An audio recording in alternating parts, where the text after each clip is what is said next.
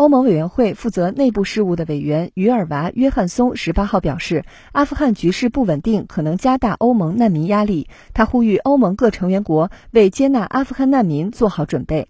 欧盟当天召开内政部长会议，讨论阿富汗局势可能引发的难民问题。约翰松在会后发表声明说。欧盟正在为可能出现的所有情况做准备，应阻止人们通过不安全、非常规和不受控制的途径前往欧盟。他同时表示，欧盟不会放弃那些在阿富汗面临直接危险的人。约翰松呼吁欧盟成员国加强有关难民安置的工作，帮助需要保护的人。他说，欧盟委员会愿就成员国间的协调问题提供帮助，并为此提供必要的额外财政支持。已有大量阿富汗人逃至阿富汗邻国，欧盟应向这些国家提供支持。有报道援引欧盟统计数据说，截至二零二零年年底，阿富汗境内有二百九十万无家可归者，这一数字今年增加了五十五万。